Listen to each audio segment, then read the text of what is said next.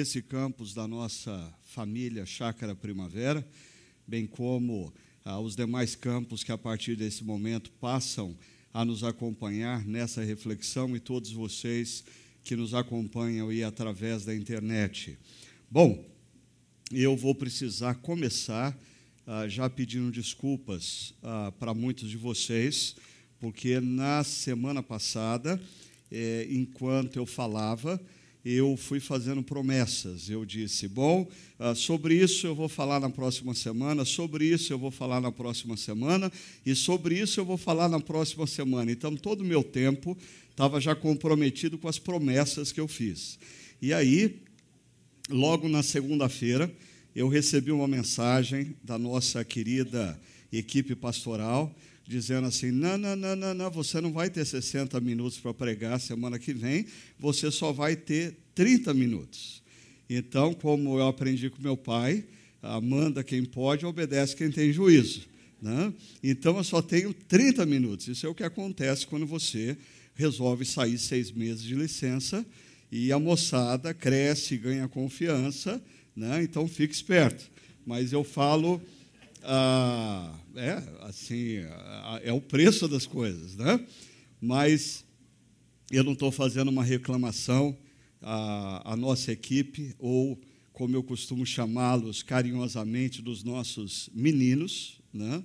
Ah, muito pelo contrário, eu acho que essa equipe, ah, esse grupo de jovens pastores, tem sido muitas vezes na minha vida pão assado de Deus. Eu não reclamo deles, não. Eu só tenho que agora controlar o tempo e não vou poder é, entrar em determinados aspectos que eu havia prometido ou pensado que nós teríamos tempo ah, para entrar. Então, ah, algumas coisas que é, eu não vou conseguir tratar hoje pela manhã, eu tento incluir no nosso Chakra Talk e queria continuar estimulando você aqui desse campo, você que está nos acompanhando de outro campo e você que tem nos acompanhado pela internet a participar, fazendo as suas perguntas, e aí a gente tenta ah, aproximar é, é, o ensino da palavra à sua necessidade. Pelo menos quando eu não estou atuando como pregador, mas eu estou atuando como professor, eu sempre digo para os alunos que é, o melhor momento da aula é quando a gente para ah, de oferecer conteúdo e pergunta quais são as questões, porque daí ah, o professor deixa de tentar adivinhar qual é o conteúdo significativo e relevante para os seus alunos, e o professor efetivamente começa a oferecer ah, para os seus alunos o que é importante, significativo e relevante para cada um deles. O Chakra Talk tem a tentativa de fazer isso. Quando você faz perguntas, a gente pode oferecer respostas mais relacionadas à sua necessidade e ao seu momento de vida. Bem, a nossa série está se encerrando com essa reflexão. Essa é a última reflexão dessa série. Quando jogar a toalha, aparece a melhor opção. E uma das coisas que nós, ao longo dessas últimas quatro semanas, procuramos mostrar para vocês é que nós vivemos numa sociedade caracterizada pelo desempenho. A cultura dentro das empresas, a cultura dentro das universidades, a cultura dentro das igrejas e das organizações é uma cultura altamente caracterizada pelo desempenho, pela performance e resultado. Ah, e não é para menos que inúmeros profissionais das mais variadas áreas ah, começam a sofrer os efeitos disso. A exaustão e o cansaço. Ah, não são poucos aqueles que relatam terem vivido ou estarem vivendo ah, essa enfermidade da alma denominada como síndrome de burnout. E não são poucos que, como consequência do burnout, passam a lidar com uma depressão crônica e, às vezes, até mesmo flertar contra a sua própria vida, tendo sentimentos de morte. Ah, eu sei que esse é um tema desconfortável para muitas pessoas aqui, ah, e muitas pessoas, ah, quando a gente resvala em alguns desses temas, ah, ficam altamente preocupados, mas nós precisamos tratá-lo, porque ele se faz presente na nossa sociedade. Pessoas que estão nesse campus, pessoas que estão no outro campus que nos acompanham, pessoas que nos acessam pela internet, estão lidando com sentimentos de extremo cansaço e exaustão, estão lidando com a síndrome de burnout, estão lidando com a depressão e alguns tem sim sentimentos de morte. Agora, acho que duas coisas são importantes nós relembrarmos e talvez você fixar na sua mente no seu coração sobre essa temática. A primeira delas é que o grupo de risco de tudo isso que nós estamos falando são homens e mulheres profissionais das mais variadas áreas que têm um alto compromisso com a alta performance, com a excelência e são apaixonados pelo que realizam. Hum, por favor, não me entendam mal. Eu, em momento nenhum, disse ou estou dizendo que ah, isso é algo ruim.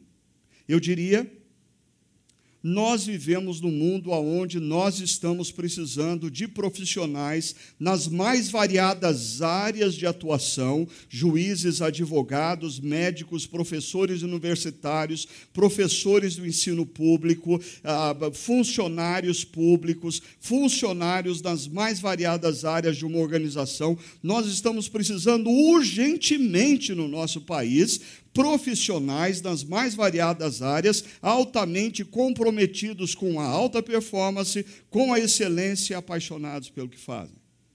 A, a questão não é você se tornar um profissional de baixa performance, sem compromisso com a excelência e sem qualquer paixão pelo que você faz. A questão é você estabelecer limites claros, limites, de quais são as suas linhas de atuação. Você não foi chamado para falar, responsável por fazer as coisas acontecerem. Você tem que responder a pergunta, afinal de contas, nesse ciclo da minha vida, nesse momento da minha vida, o que Deus mandou eu fazer, e aí sim buscar excelência, buscar alta performance, ser apaixonado, mas de maneira contida nas suas linhas de atuação. E nutrir-se a partir de seus ângulos de renovação. E não se, não se esquecer jamais do sabá. Você precisa de descanso. É, é, não é uma opção de Deus, é uma ordem de Deus. Seis dias trabalharás, e no sétimo você vai ter que descansar. A, a gente está precisando a reaprender a descansar. Mas como descansar se você nunca parou para pensar quais são os seus ângulos que te renovam? Para no seu sabá você investir tempo nos ângulos que te renovam. Se você não conhece quais são as linhas de atuação da sua vida e quais são os ângulos de renovação da sua vida, você bem possivelmente vai se perder e vai experimentar a exaustão, o cansaço, o burnout, a depressão e até mesmo sintomas ou sentimentos de morte. Uma segunda coisa que eu queria relembrá-los e pontuá-los como um aspecto importante nessa temática, não grandemente explorado, mas de grande importância. É o lugar das novas mídias nesse cansaço, nessa exaustão, nessas síndromes, nessa depressão que essa geração está vivendo. Por quê? As novas mídias especialmente as redes sociais, impõem sobre você e sobre mim um nível de comparação que nenhuma geração nunca teve. Você, ao, ao, gastar tempo nas redes sociais, você está constantemente se colocando num nível de comparação que os seus pais não tiveram, que os seus avós não tiveram, que os seus bisavós não tiveram. E essa comparação gera ansiedade. Porque você sempre percebe que existe alguém viajando para um lugar que você não viajou, que existe alguém comprando algo que você não comprou, que existe alguém tendo sucesso numa área que você não teve. E, e é desumano você fazer isso com a sua mente e com o seu coração. Não é para menos que eu tenho assistido um número exagerado de jovens vivendo na base de antidepressivos, porque eles não conseguem administrar o nível de frustração que eles têm. E para mim, isso tem a ver com a maneira como nós estamos lidando com as novas mídias. Pessoas estão brincando com isso. E elas não estão se dando conta que a maneira como elas lidam com o celular, a maneira como elas lidam com o tablet, com o computador, com as redes sociais, começa assim, se não, já está afetando a sua vida, a sua saúde emocional, a sua saúde física. Existem estudos que mostram isso. Está afetando seus relacionamentos, porque você não consegue mais conversar com aqueles que você ama, olhando para os olhos dele, e está afetando a sua profissão, porque lugar de você ficar acessando rede social ou assistindo vídeos no YouTube ou no Instagram, Instagram não é no seu trabalho e no horário de expediente. Então, quando o seu chefe te chama no canto e te manda embora, a culpa não é dele. A, sua performance profissional está sendo afetada pela maneira como você está lidando com as novas mídias. Logo, se você quer resgatar saúde, você precisa redefinir sua relação com essa questão de celular, redes sociais e nova mídia. Ah, eu diria que para alguns, preste atenção, para alguns é uma questão de se definir hora e tempo que vai se gastar. Mas outros já estão num nível mais avançado. Eles não admitem mas eles estão no nível da dependência. E quando você entra no nível da dependência, você precisa ser radical. Uma pessoa dependente do álcool não pode nunca mais beber socialmente. Ela tem que abrir mão do álcool, abstinência. Eu não tenho dúvidas de que alguns de nós da nossa geração já estão no nível da dependência. E seria interessante você checar se você está nesse nível, fazendo um exercício, a abstinência. Passe um final de semana com o seu celular desligado. Passe uma semana sem acessar as redes sociais. Se você não conseguir, se você começar a perder, perder noite de sono por isso, se você começar a ter um nível de ansiedade alterado, se você perder a fome, o apetite para as coisas, é sinal que a situação é séria, você precisa de tratamento. Você se tornou não apenas um usuário descontrolado, você se tornou um dependente. E isso que eu estou falando não é teoria é uma realidade do mundo atual. Assim, nós conversamos aqui sobre três homens cansados e exaustos, que estão na Bíblia: Moisés, Elias e Davi. Todos eles altamente comprometidos com a missão recebida, vivem longos períodos de lutas e adversidades e deparam-se com um momento de esgotamento. Isso para mim é importante, porque a gente precisa perceber que homens de Deus, apesar de serem homens de Deus, nunca deixaram de serem homens. Falando de um deles, o autor do livro de Tiago, no Novo Testamento, diz: Elias, Elias era humano como nós.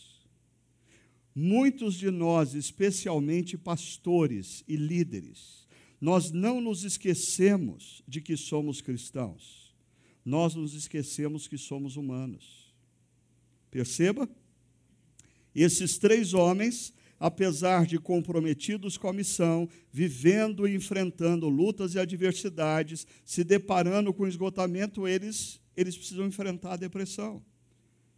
Lendo os relatos deles, assim, a, a gente não precisa fazer muita força para di diagnosticar: esses caras estão em depressão. E mais, que eles flertam com a própria morte, não pensando em tirar a própria vida, mas olhando para a vida e orando a Deus, dizendo: Deus, se o Senhor quiser me levar nesse momento, posso te confessar uma coisa? Eu acho que é uma boa ideia. É uma boa ideia. Vai me dizer que alguns de vocês já não sentiram isso. Eu senti. Eu já tive diante de situações que eu olho e digo assim: olha, a coisa está tão complicada, está tão enroscada, que Deus, se o Senhor quiser me promover para a glória hoje, ó, eu topo. E não vou nem reclamar. É o que eles pensam. Agora, perceba, na vida de Davi, nós vimos um fator adicional: a decepção com relações de afetividade e confiança. Davi vive um momento na sua vida que o seu filho se rebela contra ele. Que um dos seus melhores conselheiros muda de time. E que ele percebe que o seu maior e melhor general Joabe está com ele, mas por simplesmente circunstâncias, porque Joabe tem uma agenda paralela e quando Davi vira as costas, Joabe não faz o que é o plano de Davi. Joabe faz simplesmente o que ele quer. Nesse contexto, ah, esse sentimento de exaustão e cansaço se intensifica grandemente. E, e deixa eu pontuar uma coisa para você. Que eu sei que a maioria de vocês não tem ouvido essas reflexões, porque vocês estão passando por isso. Mas porque vocês têm um amigo que está precisando ouvir essa reflexão. Né? Você conhece, você tem uma amiga que precisa ouvir o que está sendo dito aqui. Então, é, por favor, atente-se para o seguinte: esse amigo e essa amiga que viveram essa situação, você precisa encarar o fato de que essa pessoa tem medo de apegar-se afetivamente. Por quê? Porque ela levou um grande tombo na vida. E ela tem medo de confiar novamente. Por quê? Porque ela foi grandemente ferida. Então, não diga para essa pessoa para quem você está a, a, ouvindo e refletindo nessa, nesse momento, e depois você vai querer abençoar essa pessoa. Não diga para essa pessoa que o medo é coisa da cabeça dela, porque não é. Existe um processo de restauração, um processo de cuidado para que uma pessoa ferida em relacionamentos afetivos de confiança possa voltar-se a pegar afetivamente voltar a confiar novamente.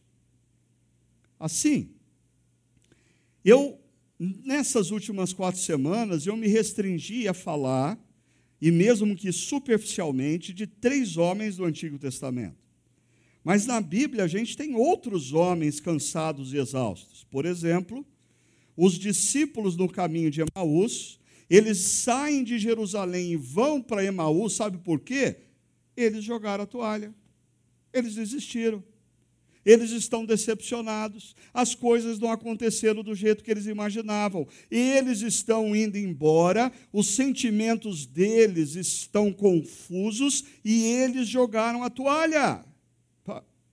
Pedro, depois da morte e ressurreição de Jesus, quando ele chega diante do mar Tiberíades, ah, o mesmo mar de onde Jesus o tirou três anos antes, mas carregando o peso de uma culpa mal resolvida pelo que ele fez na noite em que Jesus foi preso. Pedro olha para o mar e diz: Eu vou pescar. Pedro não está falando, pessoal, ó, eu vou tirar uma noite para arejar a cabeça. Pedro está falando, chega, chega. Eu vou voltar a fazer o que eu fazia antes. Eu vou voltar a ser pescador. Pedro está jogando a toalha. Agora, se você quer conversar com alguém que viveu longos períodos de sofrimento, longos períodos de dor, se você quer conhecer exatamente como isso funciona, você vai ter que conversar com Paulo. Olha o que, que Paulo fala na segunda carta aos Coríntios, capítulo 11, verso 22. Ele diz: Trabalhei muito mais, fui encarcerado, mais vezes, fui açoitado mais severamente, exposto à morte repetidas vezes. Olha só, cinco vezes recebi dos judeus 39 açoites. Três vezes fui golpeado com varas, uma vez apedrejado, Três vezes sofri naufrágio. Você quer, você quer falar que a sua situação. Ah, você está estressado, você está deprimido porque você tem passado por dificuldade? Escuta o que Paulo está falando. Passei uma noite, um dia exposto à fúria do mar, estive continuamente viajando de uma parte a outra, enfrentei perigos nos rios, perigos de assaltantes, perigos dos meus compatriotas, perigos dos gentios, perigos nas cidades, perigos no deserto, perigos no mar, perigos dos falsos irmãos. Por onde ele andava, ele estava em perigo por anos. Imagina a emoção desse homem. Trabalhei arduamente. Trabalhar demais não faz mal para ninguém. O problema é outro. Paulo diz: muitas vezes fiquei sem dormir, passei fome, sede, e muitas vezes fiquei em jejum, super, suportei frio e nudez. Quer mais? Além disso, enfrento diariamente uma pressão interior, a saber, a minha preocupação com todas as igrejas. Ah, mas esse texto fala muito do que Paulo passou fisicamente, com exceção dessa última parte, que é uma pressão emocional, preocupação pelas igrejas. Num outro trecho, na última carta que Paulo escreve ao seu discípulo na fé, Timóteo, no capítulo 4, Paulo fala do aspecto emocional. Ele diz: Pois Demas, um discípulo de Paulo, alguém que Paulo investiu tempo na vida dele, diz assim: amando este mundo, abandonou, abandonou-me e foi para Tessalônica. Em outras palavras, Demas, depois de ouvir tantas pregações, depois de participar de tantos estudos bíblicos, depois de me ocupar tantas vezes no consultório pastoral, ele simplesmente decidiu viver a vida dele longe dos valores de Deus. Crescente foi para Galácia e Tito para Dalmácia. E aqui Paulo não está falando de pessoas que o abandonaram porque abandonaram a fé.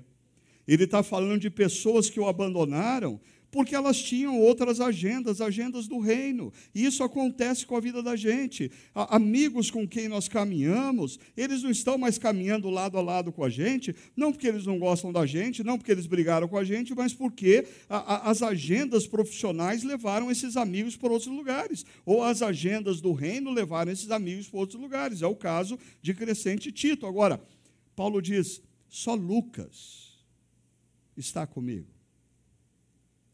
E aí, é impossível para mim parar e pensar no seguinte: Esse cara que passou por naufrágio, apedrejamento, prisões, açoites, quantas igrejas esse cara plantou? Quantas pessoas ele evangelizou? Quantos homens e mulheres foram abençoados pelas pregações dele? Mas no final da vida dele, ele tem um com ele. E possivelmente esse um está com ele porque está escrevendo a história, é um historiador. E ele termina dizendo: Alexandre, o ferreiro, causou-me muitos males. Ele fala de alguém que possivelmente não era da igreja, mas que gerou feridas, amarguras na vida de Paulo. E aí vem, na minha primeira defesa, diante da corte romana, ninguém, vou repetir, ninguém, terceira vez, ninguém apareceu para me apoiar. Todos me abandonaram. Deixa eu fazer uma pergunta para você. Você acha que esse cara chamado Paulo ele está qualificado para dizer para a gente o que fazer em momentos em que a gente pensa em jogar a toalha? Ele tem credibilidade para falar disso? Então, olha só. O que que Paulo fala ao seu filho na fé na mesma carta, no início dessa carta? Ele diz: Dou graças a Deus a quem sirvo com a consciência limpa, como serviram os meus antepassados, ao lembrar-me constantemente de você, noite e dia em minhas orações. Lembro-me das suas lágrimas e desejo muito vê-lo, para que a minha alegria seja completa. Recordo-me da sua fé não fingida, que primeiro habitou em sua avó Loide e em sua mãe Eunice, e estou convencido de que também habita em você. Por essa razão, torno a lembrar-lhe que mantenha viva a chama do dom de Deus que está em você, mediante a imposição das minhas mãos. Pois Deus não nos deu espírito de covardia, mas de poder, de amor e de equilíbrio. Aqueles que estiveram no CTPI sabem que esse foi o texto que eu usei na última palavra da conferência de agosto. Porque esse é o texto que Deus tem usado para falar grandemente comigo nos últimos meses. E eu queria encerrar a nossa reflexão fazendo uso novamente desse texto e apontando para vocês, primeiro, que o centro da exortação de Paulo nesse texto é mantenha viva a chama. Mantenha viva a chama. Não deixe a chama se apagar. Não deixe a chama. Se você olha para o seu coração e percebe que o seu coração hoje está com brasas, algumas ainda acesas, outras já apagadas, você precisa assumir a responsabilidade de fazer algo acerca disso, porque você tem que manter viva essa chama. Não pode deixar apagar. E a imagem que eu trouxe na conferência do CTPI trago para vocês, daquele jovem maratonista que recebia uma tocha do sacerdote do templo de Nike, na Acrópole de Atenas, e a responsabilidade daquele jovem maratonista era percorrer as cidades da Grécia na direção de Olímpia, levando fogo e acendendo a tocha que daria início aos Jogos Olímpicos em Olímpia, na Grécia. O papel desse jovem maratonista não era correr mais rápido que os outros, não era passar por mais cidades do que os outros. O papel primário desse jovem maratonista era manter a tocha acesa. Nessa sociedade de alta performance, nessa sociedade de desempenho, nessa sociedade de resultados, não são poucos os profissionais que estão correndo demais, mas hoje eles olham e descobrem que a chama apagou. Não são poucos os pastores que estão fazendo tudo o que foi demandado para eles, que estão cumprindo toda a agenda que eles têm que cumprir. Mas você olha para esses pastores e você percebe, não existe mais fogo algum dentro deles. A tocha, a chama se apagou. É um perigo isso. E o que Paulo recomenda a Timóteo como meio de manter viva a chama? Veja só, primeiro, crie e mantenha um grupo de intercessores. Você precisa de gente orando por você. E se você não tem, você está sendo tolo. Porque quanto mais você ascende e cresce profissionalmente, quanto mais você tem responsabilidades, maiores são as pressões, maiores são as tentações, maiores são os perigos, e se você confia meramente em você, no seu discernimento, na sua potencialidade, você é tolo. Você precisa de gente orando por você. Você precisa ter um grupo de pessoas que te sustente em oração.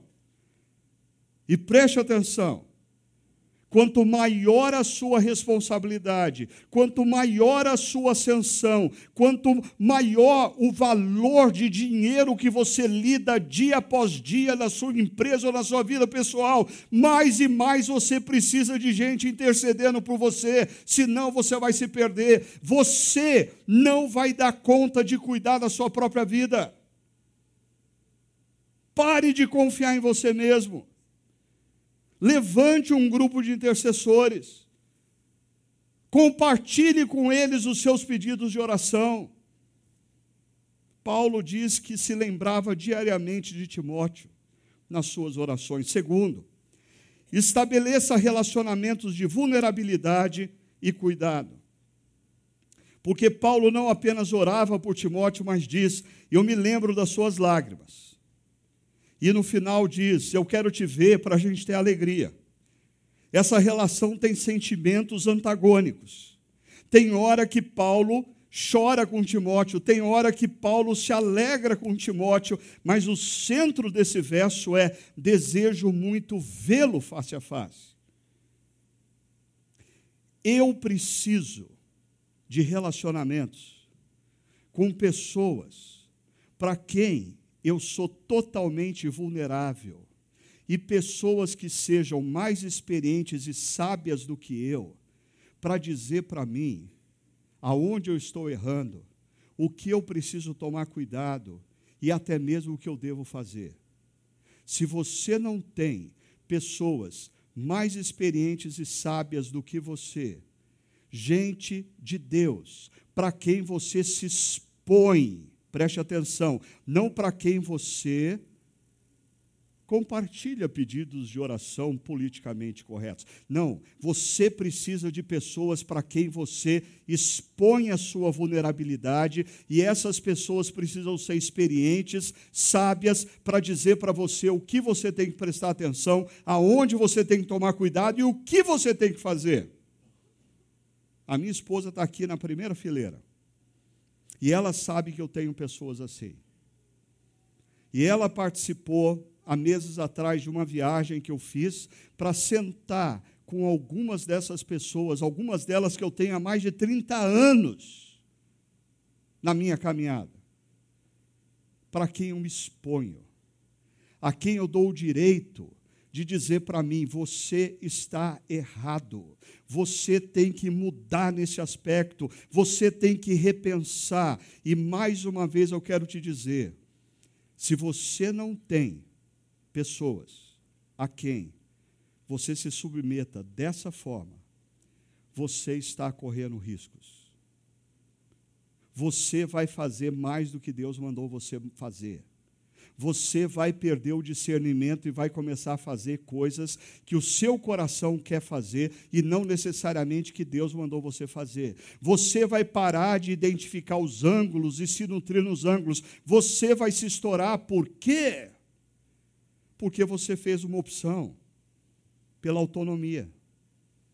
E a opção que Deus nos oferece de saúde é da interdependência. Terceira dica não se deixe vencer pelo cinismo ou e ceticismo. Olha só, Paulo fala a Timóteo: recordo-me da sua fé não fingida. Fé não fingida é fé que não é cínica.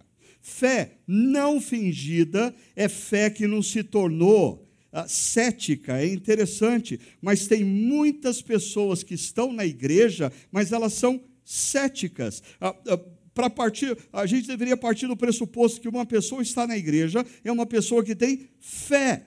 Só que tem um monte de gente que diz que tem fé, mas uh, vive um ceticismo em relação à vida, vive um ceticismo em relação à palavra de Deus, aos princípios que são ensinados domingo após domingo, um ceticismo em relação àqueles que ensinam a palavra. Então, vai vai para algum parque domingo de manhã, vai para o cinema domingo à tarde, porque essa fé que você diz ter, ela não tem poder algum mais sobre a sua vida. Você foi tomado pelo ceticismo e você se tornou um cínico. E Paulo diz para Timóteo: mantenha essa fé não fingida, que habita em você, habita na sua avó, habita na sua mãe. Ah, eu, alguns meses atrás, eu fiz menção de um livro que foi muito importante para a minha vida. Ele não está em português, e o título em inglês é Didn't See It Coming, do Carrie Newhoff. E esse sujeito nesse livro trata de sete coisas que normalmente líderes jamais acham que vão viver e que de repente se deparam e estão inseridos e vivendo.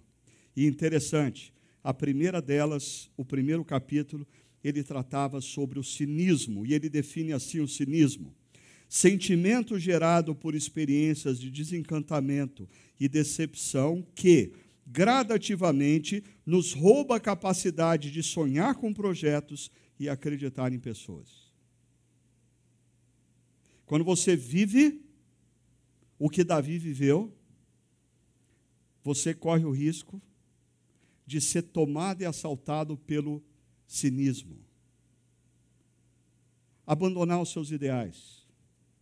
Você lutava por algumas causas lá na justiça, lutava por algumas causas na sua organização, no seu trabalho. Você queria elevar a régua e fazer com que todo mundo se desse com mais excelência. Aí quem é promovido é o cara que não se dedica a isso. Quem ganha é o cara que não tinha ideais. E você é tentado a jogar a toalha e dizer: chega. Chega, eu não acredito mais em ideais, eu não acredito mais em projetos, e eu não acredito mais em pessoas. Eu vou viver para proteger a minha vida. Eu não quero mais ser ferido. Você conhece esse sentimento?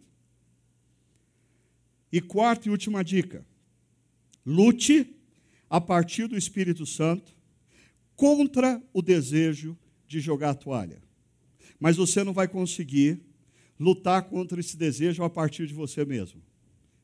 Você só vai conseguir lutar contra esse desejo se você tiver o Espírito Santo na sua vida e lutar a partir dele.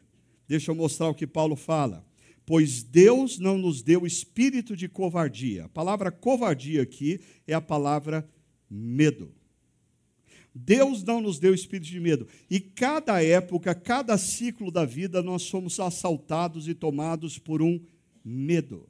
Por exemplo, quando você é mais jovem, você tem medo do futuro, porque você tem medo de não ter emprego, você tem medo de não encontrar alguém para casar, você tem medo de quando você resolver ter filho, não conseguir ter filho, você tem medo. Mas quando você chega lá nos 50, 60, os medos mudam. Você tem medo de ser ferido novamente, você tem medo uh, do, do que te espera, você tem medo de não ter mais valor algum para as pessoas, você tem medo de ter uma visão de si mesmo disfuncional, medos.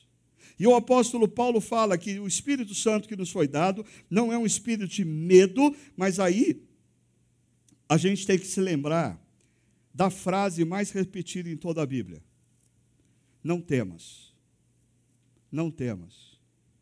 Não temas. Sabia?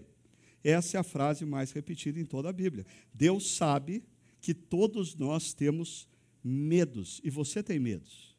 A pergunta é: quais são os medos que têm impedido você de viver o que Deus quer que você viva?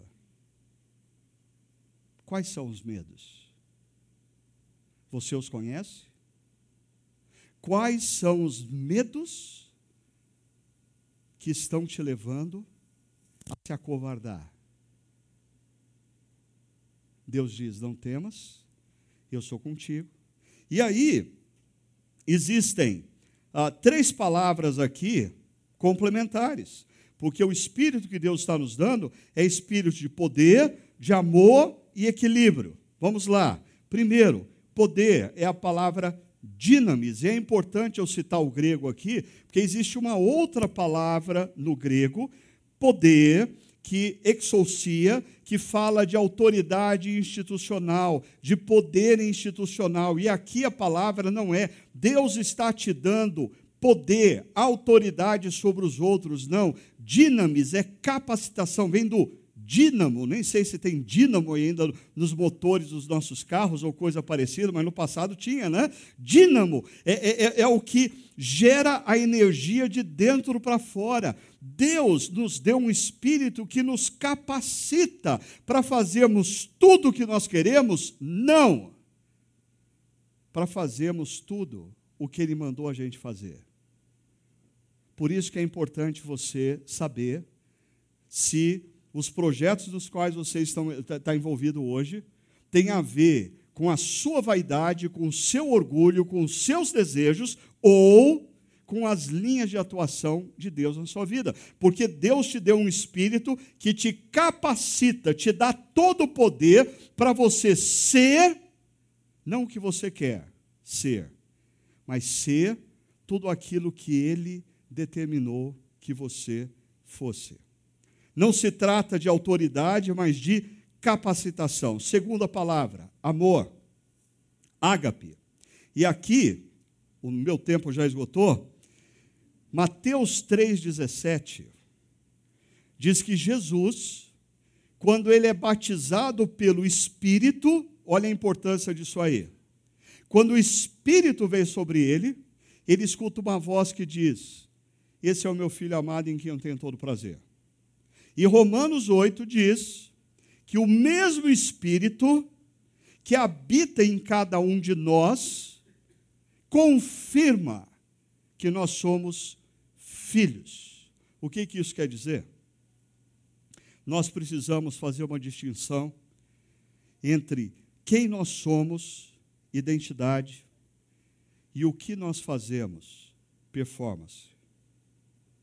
Quem eu sou não é determinado pelo que eu faço. Quem eu sou não é determinado se profissionalmente eu tenho sucesso ou não. Quem eu sou não é determinado se o meu carro é importado e zero quilômetro ou se é um carro velho que dá problema toda manhã. Quem eu sou, sabe quem eu sou? Sabe quem você é?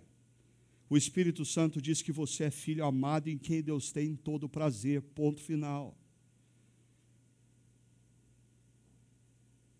Muitas das nossas crises são decorrentes de nós estabelecermos a nossa identidade no que nós fazemos e não na voz que vem dos céus, ou no nosso caso, a voz que vem do Espírito Santo que diz: Minha querida, meu querido, você você é filho amado e eu tenho todo o prazer em você. O, amor de Deus por mim e por você não é mensurável através da nossa performance. O amor de Deus por mim e por, você é inegável, é inquestionável, é inegociável. Não existe absolutamente nada que você possa fazer para Deus te amar mais ou para te amar menos. Deus já, te, já decidiu te amar completamente em Cristo Jesus. Ponto final. E a última palavra: equilíbrio. É uma palavra grega complicada, sofronismos. Sofro, sofronismos. Os exegetas gregos certamente podem fazer algo melhor do que eu. Eu quero ser muito simples com você. A palavra aponta para moderação, disciplina, bom senso. Interessante, sabedoria aplicada à vida. Para mim, eu diria, equilíbrio. É você saber exatamente o que Deus mandou você fazer e não descuidar dos ângulos que te renovam. Quando você se dedica mais às linhas de atuação do que aos ângulos, você não tem equilíbrio. Quando você resolve construir sua vida baseada nos ângulos apenas, sem linhas de atuação, isso não é equilíbrio. Equilíbrio é você saber exatamente o que Deus mandou você fazer no ciclo de vida que você está, cuidar dos seus ângulos e lembrar que Deus te capacitou não para fazer tudo o que você quer fazer, mas para fazer aquilo que Ele mandou você fazer. E que Ele te ama, logo, a sua identidade não está baseada no que você faz, a sua identidade está baseada em quem você é, filho amado de Deus, em que Ele tem todo o prazer. Equilíbrio, ponto final. E assim, eu termino com o texto de Hebreus capítulo 12. Porque o autor de Hebreus diz: portanto, também nós, uma vez que estamos rodeados por tão grande nuvem de testemunhas, Davi, Elias, Moisés, os discípulos a caminho de Emaús, Pedro, Paulo, Timóteo, todos eles da eternidade nos assistem. E o autor diz: livremos-nos de tudo o que nos atrapalha. E às vezes o que nos atrapalha não, são, não é necessariamente pecado, mas, por exemplo, nos atrapalha a gente insistir em querer fazer o que a gente quer fazer, ou querer ser o que a gente quer ser, ao invés da gente se concentrar no que Deus disse para a gente fazer e no que Deus disse que quer fazer das nossas vidas. Foco. Ah, mas diz também, para nos livrar do pecado que nos envolve. Porque pecado gera peso, e aí na corrida a gente gasta mais energia do que a gente deveria gastar o texto diz: corramos com perseverança a corrida que nos está proposta. E perseverar implica em não jogar a toalha. Mas as duas últimas frases são fatais, importantíssimas e finais na nossa série.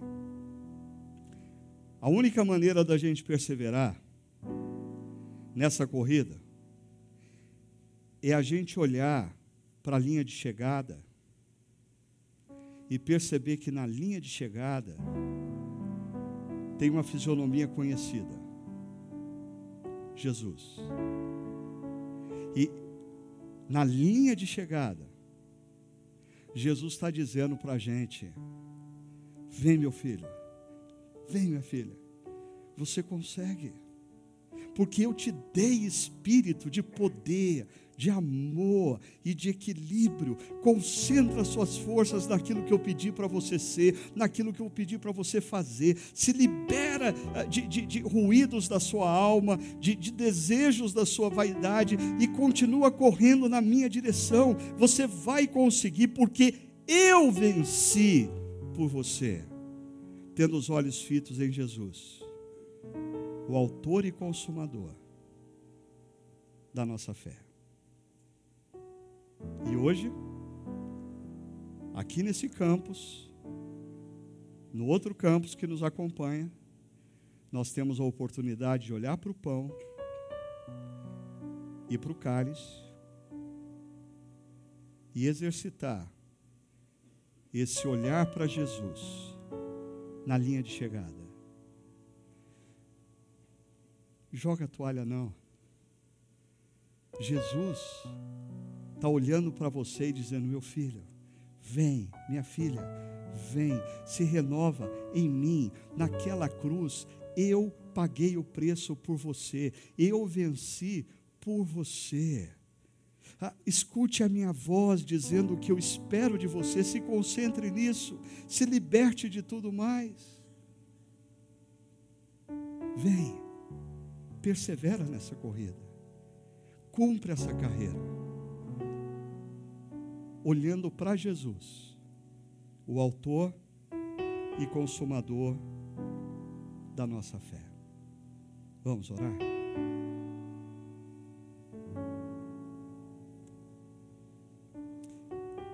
Curve a sua cabeça nesse momento. Se entregue na presença de Deus. Coma do pão, beba do cálice, olhando para Jesus, o Autor e Consumador da nossa fé.